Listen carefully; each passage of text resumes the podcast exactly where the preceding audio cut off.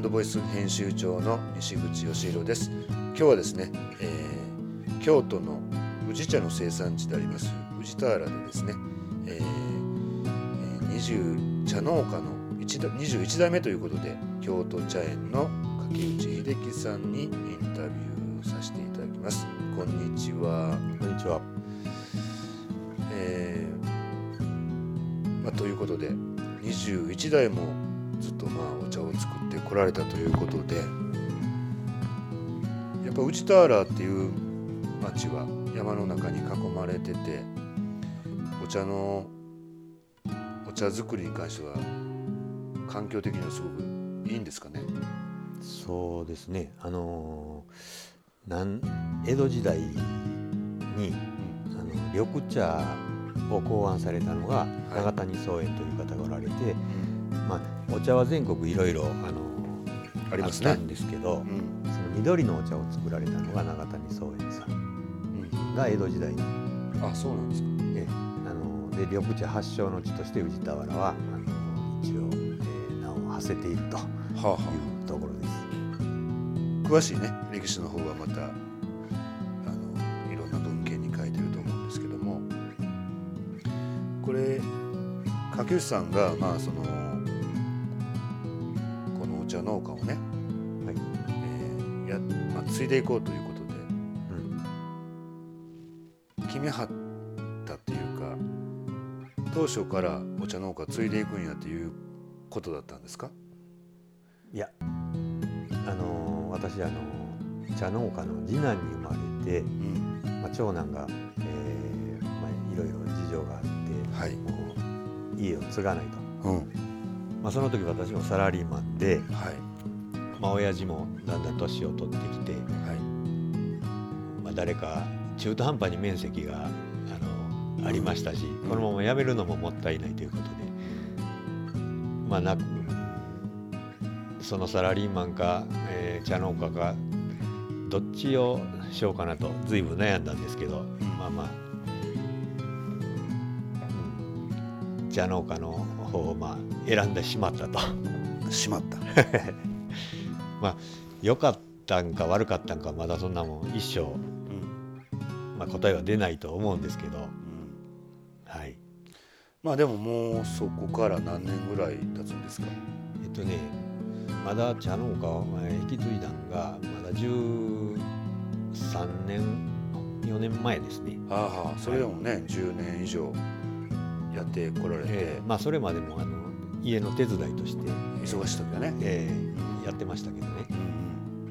ん、小学生の頃から手伝ってましたか。畑に連れて行かれて、うん、それがもう嫌で嫌でね子供の頃は。ああはい。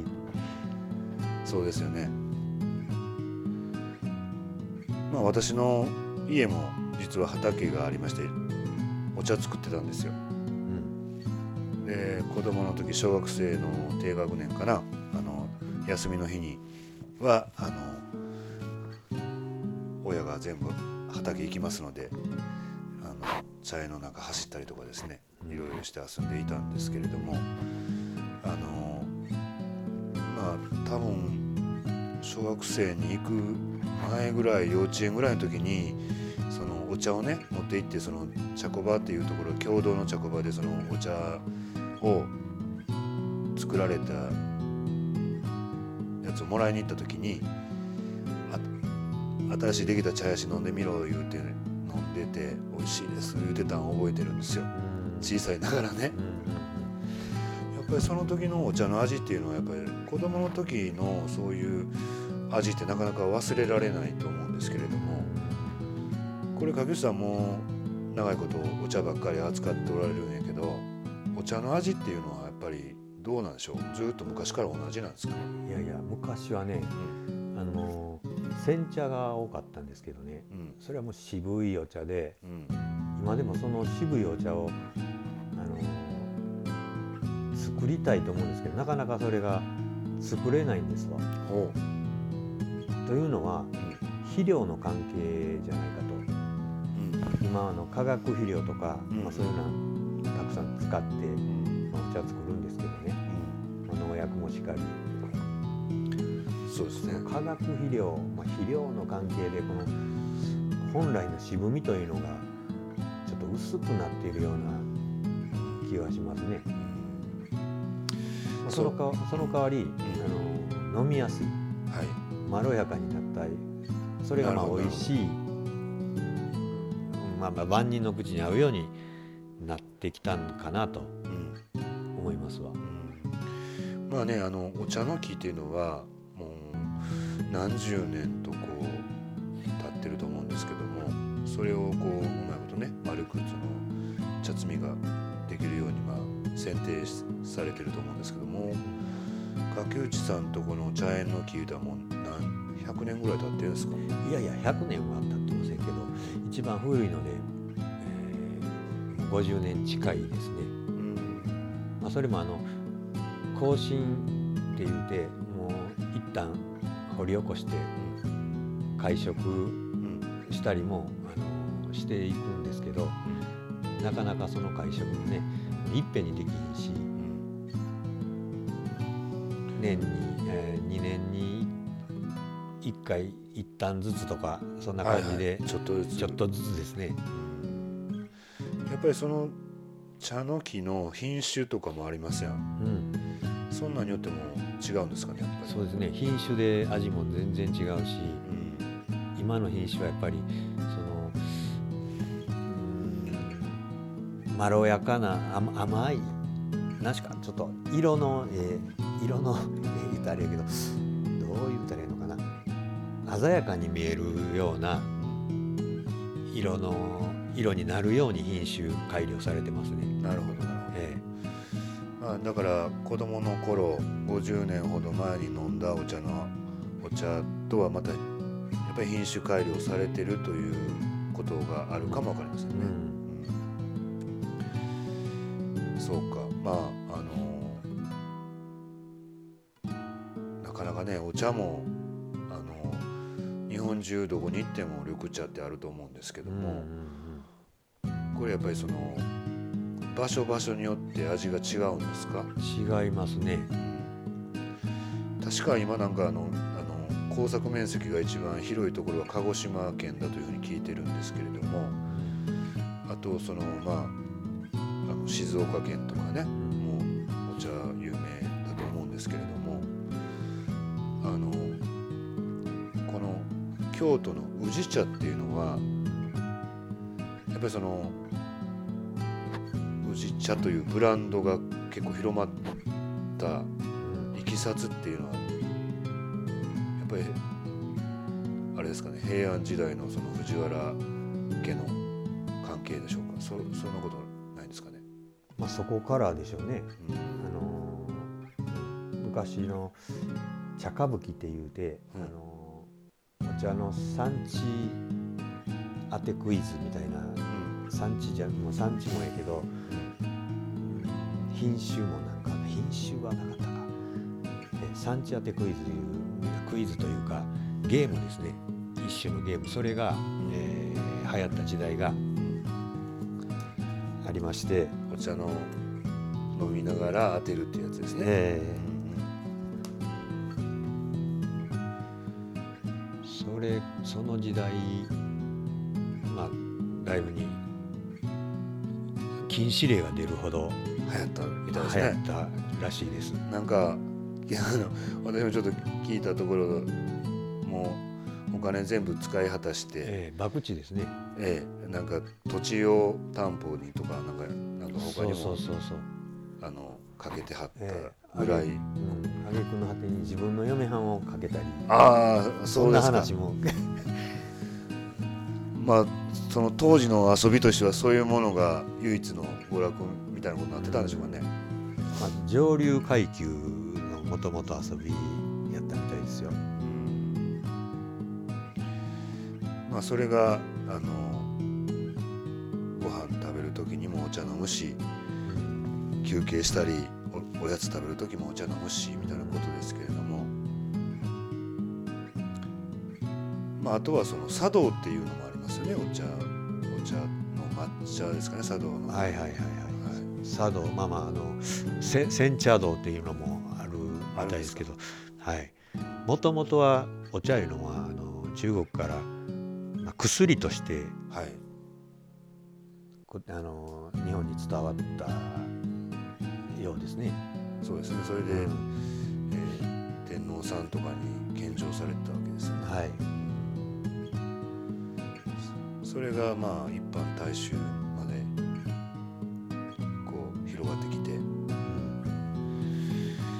あのまあ私もあの宇治田原におりますのでいろいろお茶屋さんから面白い話教えてもらったりしたことあるんですけど、まあもう5月から6月新茶のこのシーズンになってきた時によくあの都会から新茶を買いに来られるお客さんがいらっしゃってね、で本当に新茶をお売りになられた小売店さんがね、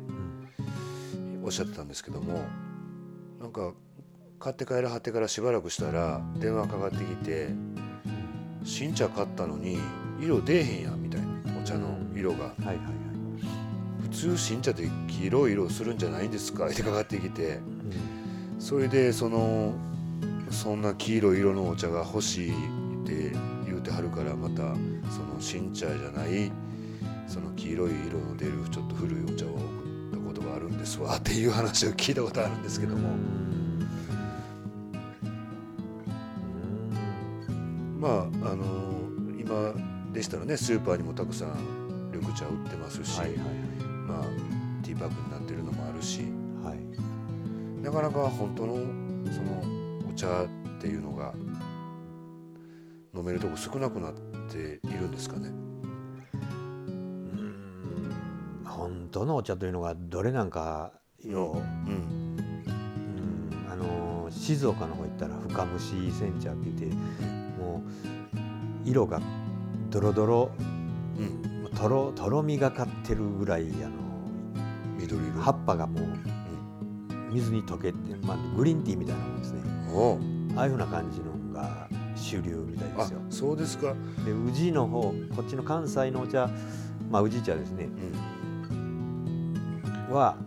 どっちか言ったらあの透き通った。そうですね、えー、よくあのお寿司屋さんに行ったら、はい、あの緑色したあのなんか抹茶入ってるのかなっていうようなお茶出てきますね、うんうん、ああいう感じですか静岡そうですね、またほんで黄色いお茶っていうのもね、うん、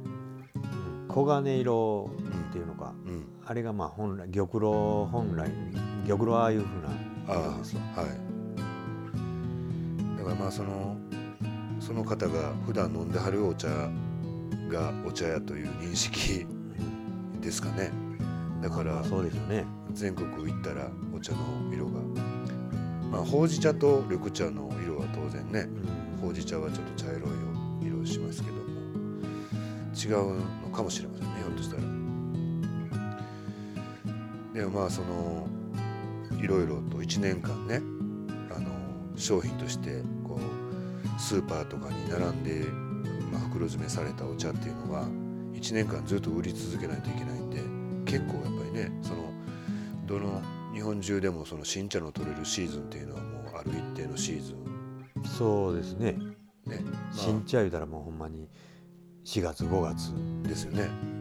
はい、だからそれをまあずっと保管して1年に分けて売ってはんのか、えー、そうですね。まあその量をたくさん売ろうとしたらいろんなところから仕入れもししないといけないんでね、うんうん、もちろん冷蔵庫に保管して、ね、1年間分をね、うん、はい、昔はその冷蔵庫がなかった時代は、もう夏を越したら、お茶がもう酸化して、あの茶色くなってしまうと。で新茶はもうその値打ちがあったんですよね。そうですね。うん、そうなんですよ。何でもあのお米もそうですよね。新米言うて秋に新しい取れた米と、でその前の去年の米と味が食べ比べたら全然違いますもんね。まあ、冷蔵庫の発達で今、まあ、米も新米か高米か分からんような時代になってきましたけどね。まあなんか前にニュースでなんかぶなんか新米で書いてあるけど調べたらあの古い米と混ざってたみたいな ことをニュースで取り上げられてたこともありましたけど、やっぱお茶も味がやっぱだいぶ変わってきますか、えー、そうですね。あのー、まあ保管する時に、うん、まあ、アルミの、まあ、袋に入れるんですけど、はい、そこに窒素を入れて、うん、で真まあ、窒素充填ですね、して、うん、マイナスの冷蔵庫に放り込んどいたらもう1年2年全然品質は酸化しない。変わりません。なるほど、ええ、もう常温で置いといたら、もう煎茶の場合はちょっとあの酸化度合いが進むのが早くて、もう夏越したらちょっと赤くなってきます。なるほど。そうかそうか。まあ今煎茶の話をねちょっとしてもらったんですけどあの緑茶っていうと煎茶が一番普段から飲まれるお茶ですけれどもちょっとまあお客さんとか来られた時には煎茶の前に玉露湯ですかね、まあうん、京都だけの風習なんか、うん、京都ではちょっとお客さん来られたら煎茶じゃなしに玉露ですわ、玉露ですね、ええ、で玉露地方行ったら、うん、違うんですかまた？もう玉露なんかないんですか？ないですね。ないこともないけど鹿児島行ってもあんまり玉露なんかったらですえー、ことなんですね、うん、玉露はこの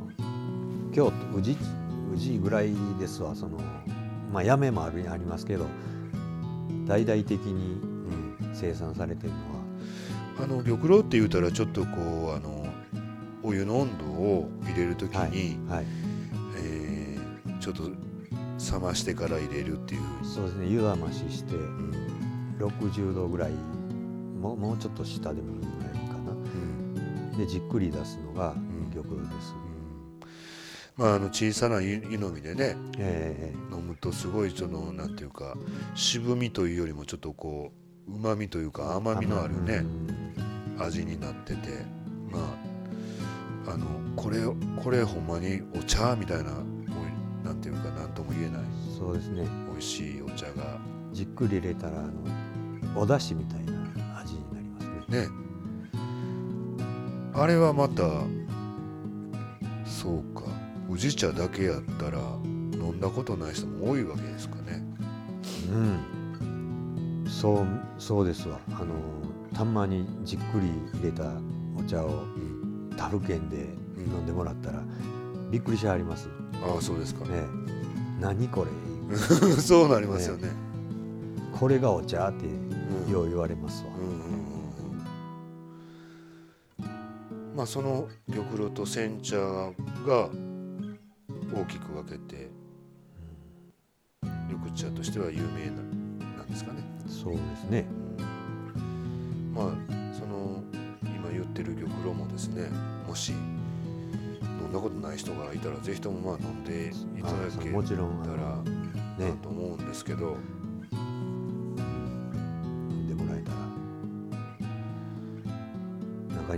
感動したっていう人もいはります。いますよね。なかなかでもその一般的にその玉露を飲みたいって思ってもそのその玉露を飲めるカフェ的なところがあんまりないですよね。そうですね。この頃たまに、うん、ありないこともないですけどまだまだ少ないですね、うん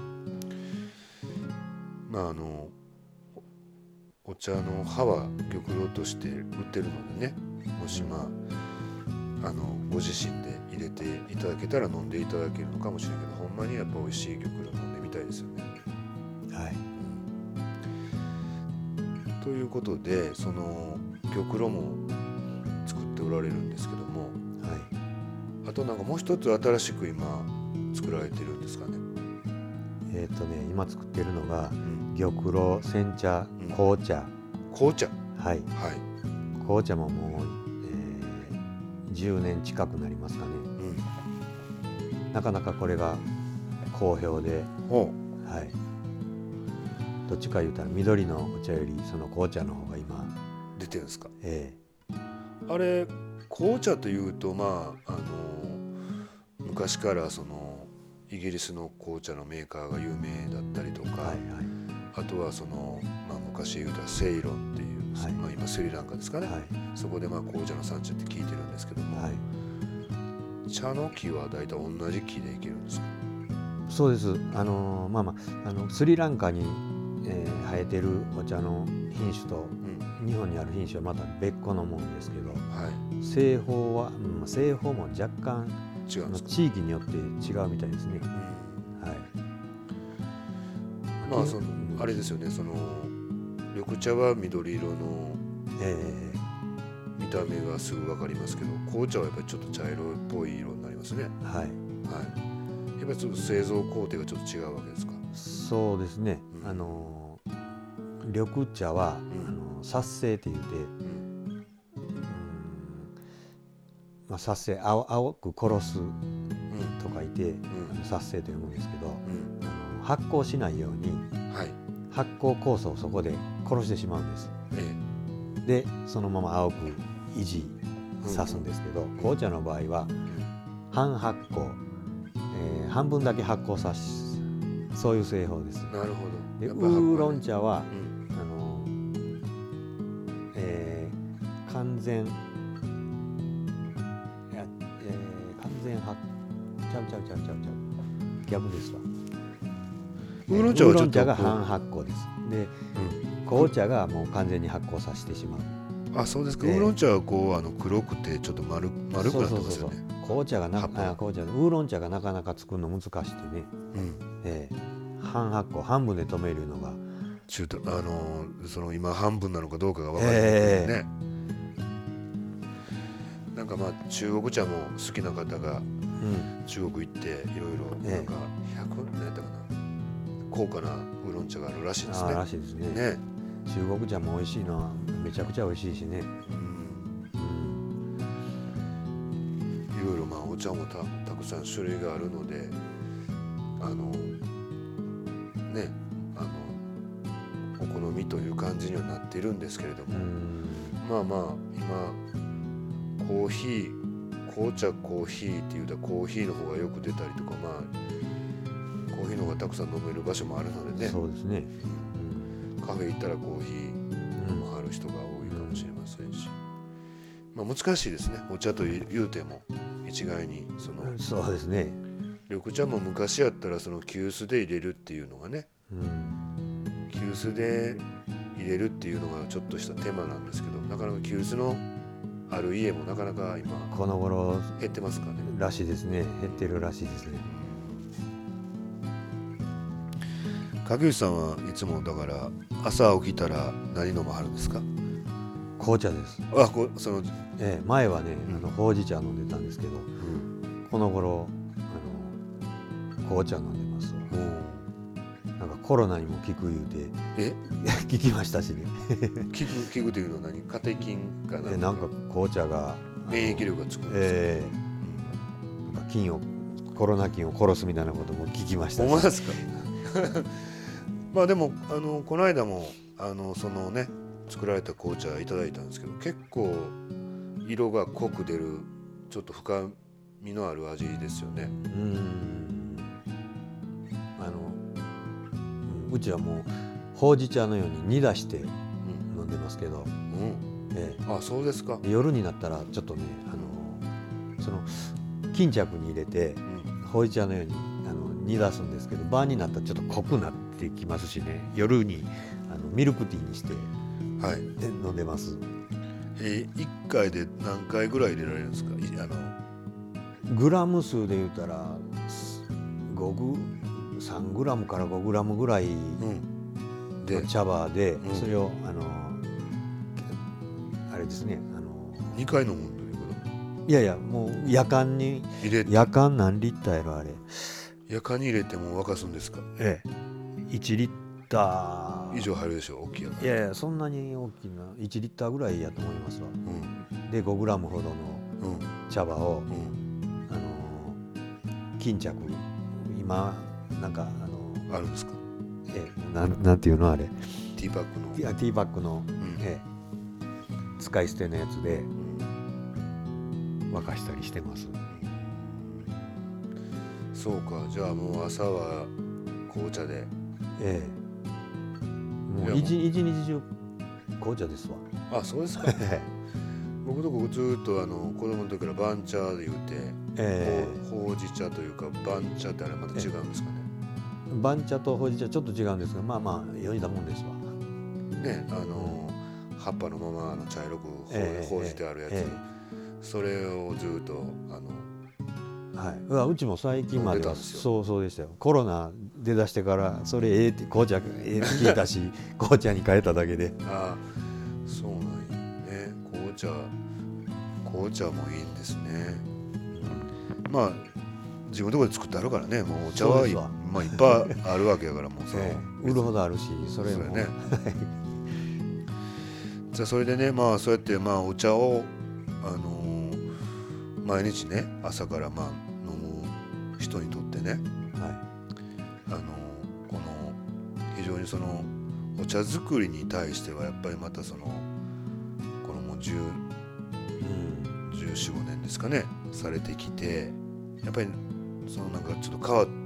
こう変化したこととかってあるんですか？そうですね。まあ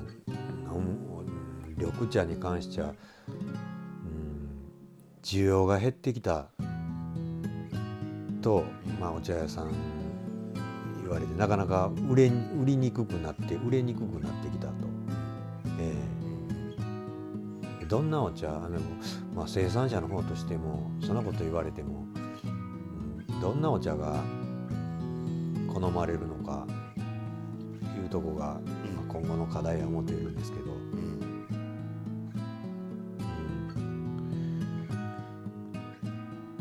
なんかいろいろ工夫されてるんですよね。そうですね。うん、あのこの頃無農薬に取り組んでまして、えー、まあ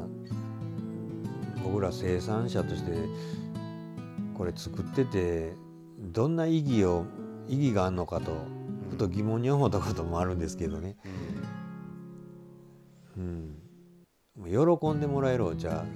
のよう聞くのが無農薬ありますか？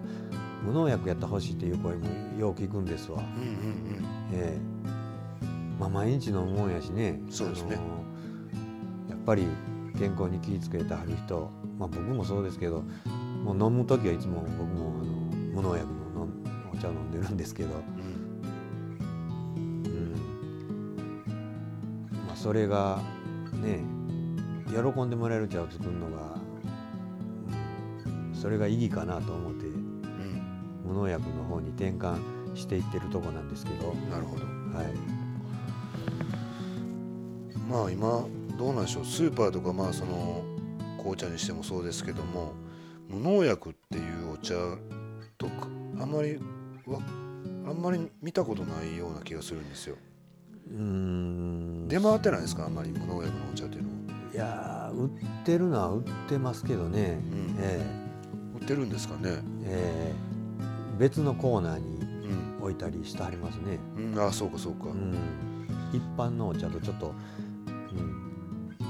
差別化区別化、うん、まあそんな感じで置いたはとこありますね。普通のスーパーじゃそんなのないですね、ちょっとあのねこだわったようなお店やったらそうして置いてはりますね。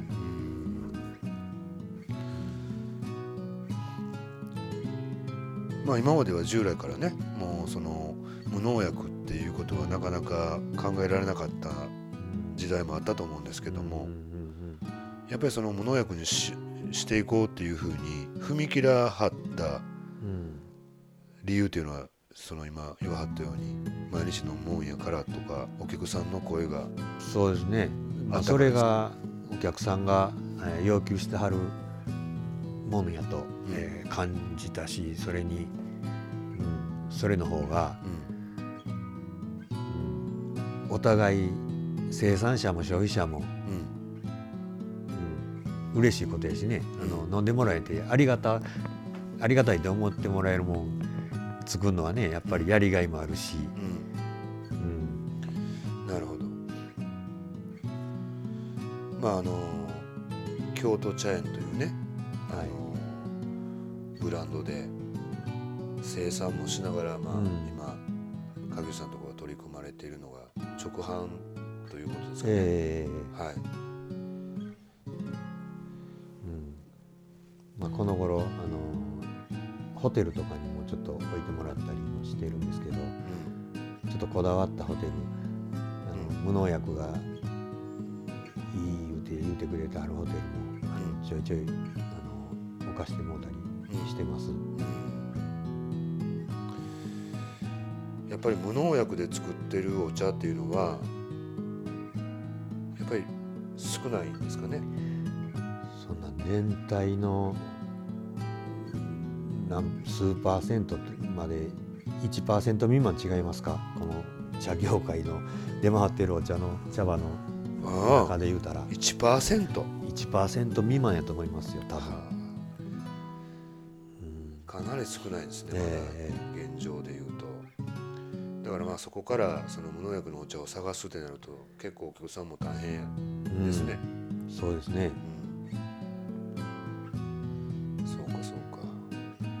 多分ですけどね。え、うん、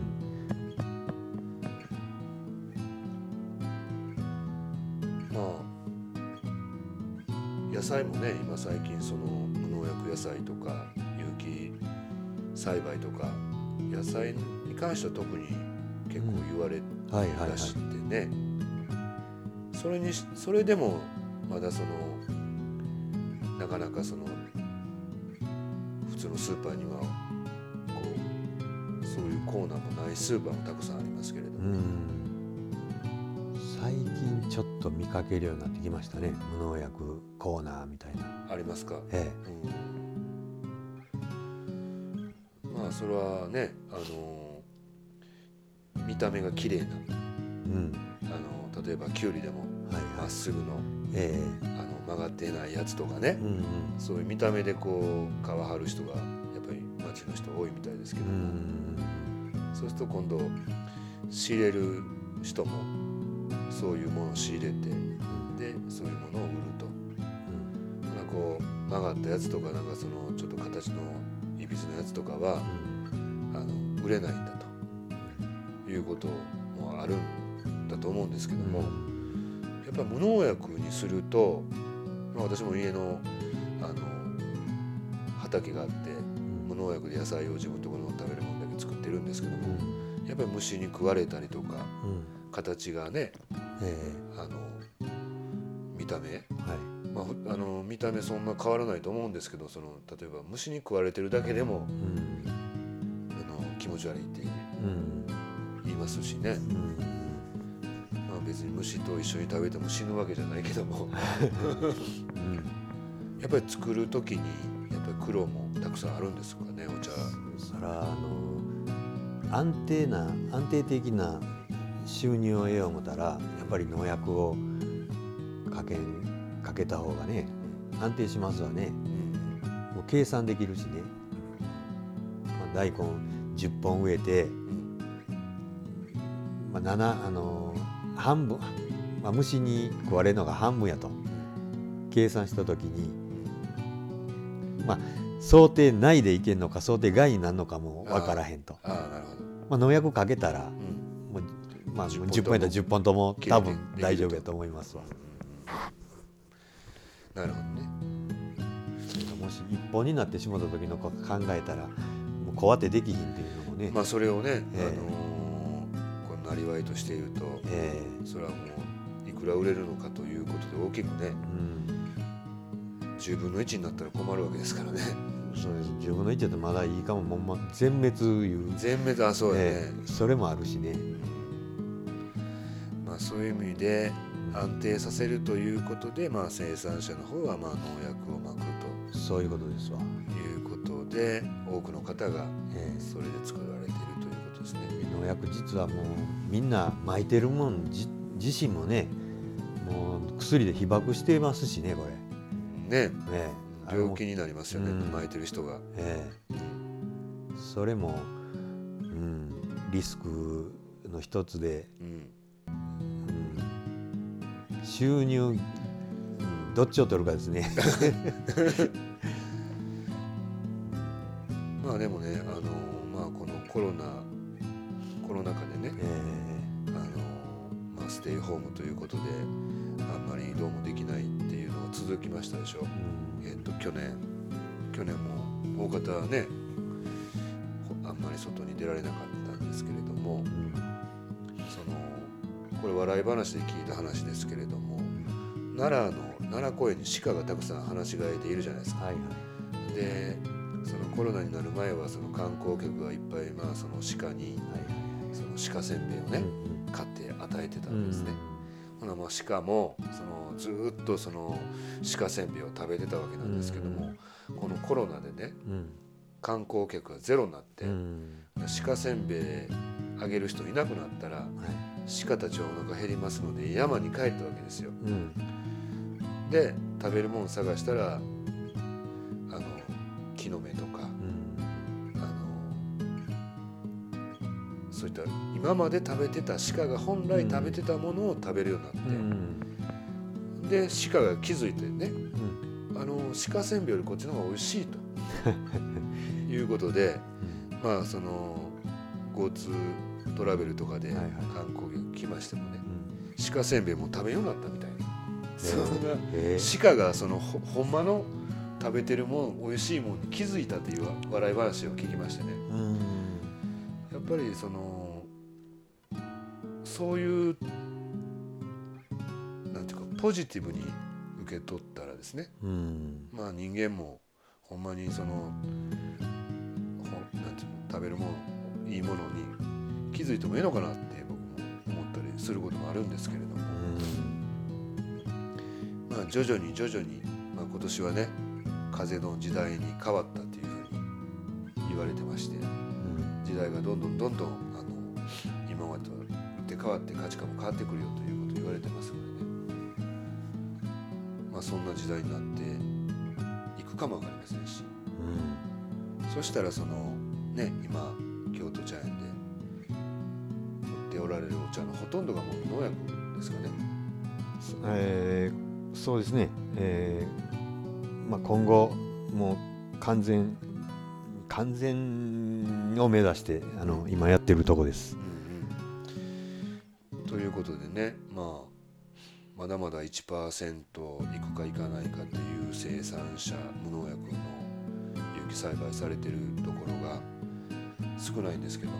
これからまたひょっとしたらね需要があればまた増えていく可能性もありますけれども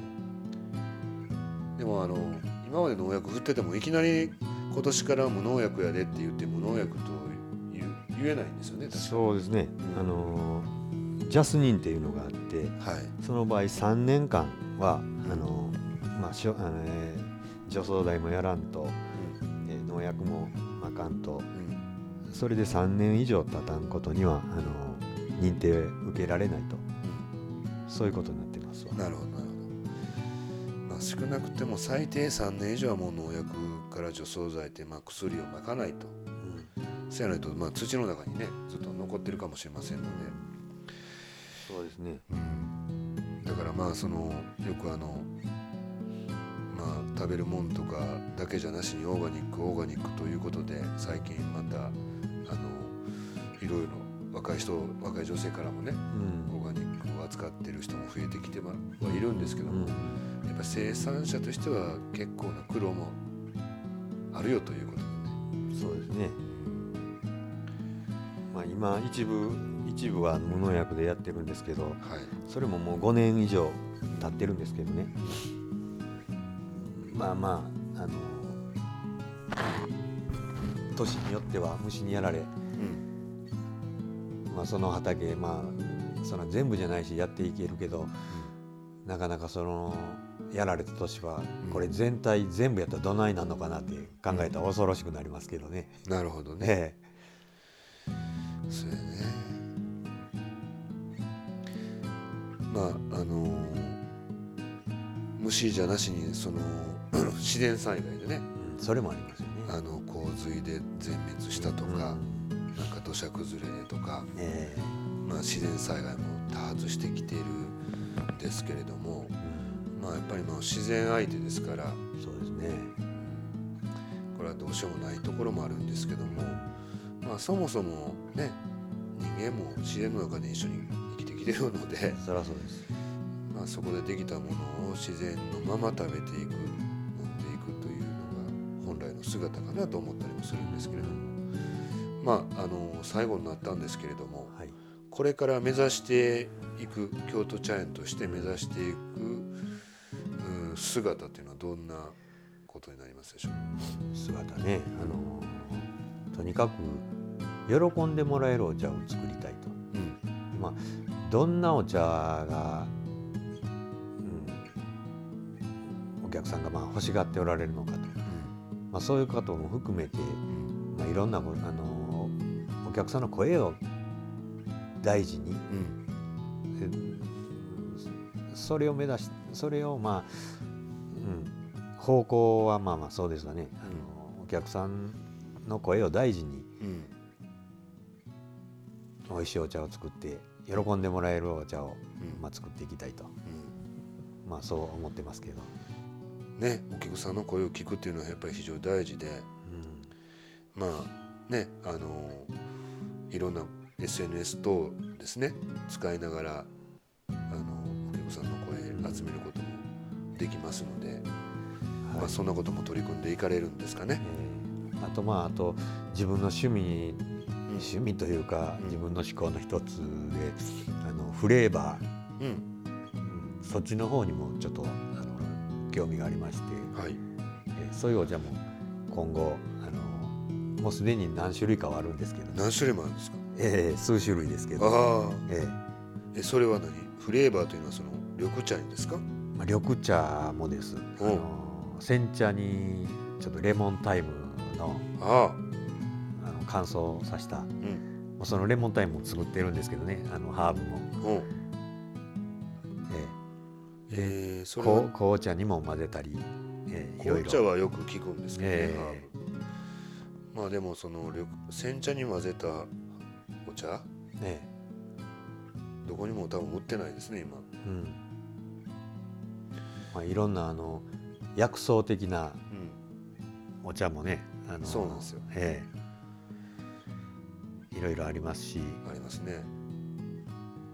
まあだからあれですかその緑茶に関わらずお茶に関してそういうそうですね。お茶作りというののチャレンジしていかれるわけですね、まあ、そういう声もあの多々最近聞きますし、うん、飲んで美味しくてあの体にいい、うん、まあ、そういうお茶をね作っていかなあかんなと、うん、えー、思っております。なるほどまああのー今まあその問屋さんを通して今までの従来の物流がね問屋さんから小売店さんに行って小売店さんで買うという流れがどこの業界でもあったんですけれども、まあ、今京都茶園ではホームページから直販で注文していただけるということですのでもしまあ興味がある方これをね聞かれてる方はですね、えー、京都茶園のからですねアクセスしていただいたら直接ね買っていただくことできるんですね。はい、その今言っておられたフレーバーの入ってるその煎茶とか、はい、そんなんも買うことできますか？えっ、ー、とね、うん、数に限りありますしね、うん。えー、あのー、まあない時とある時と、はい、いろいろです。限定ですね。限定です。なるほど。はいまあじゃあ、あのな売り切れてしまったらないし、えー、ということですので、ねはい、まあ、もしあの試しに買ってみようかという方はできるだけ早くですねお問い合わせしていただけたらいいかなと思います。はい、ということで今日は影内さんどうもありがとうございました。はい、ありがとうございます。はい、失礼します。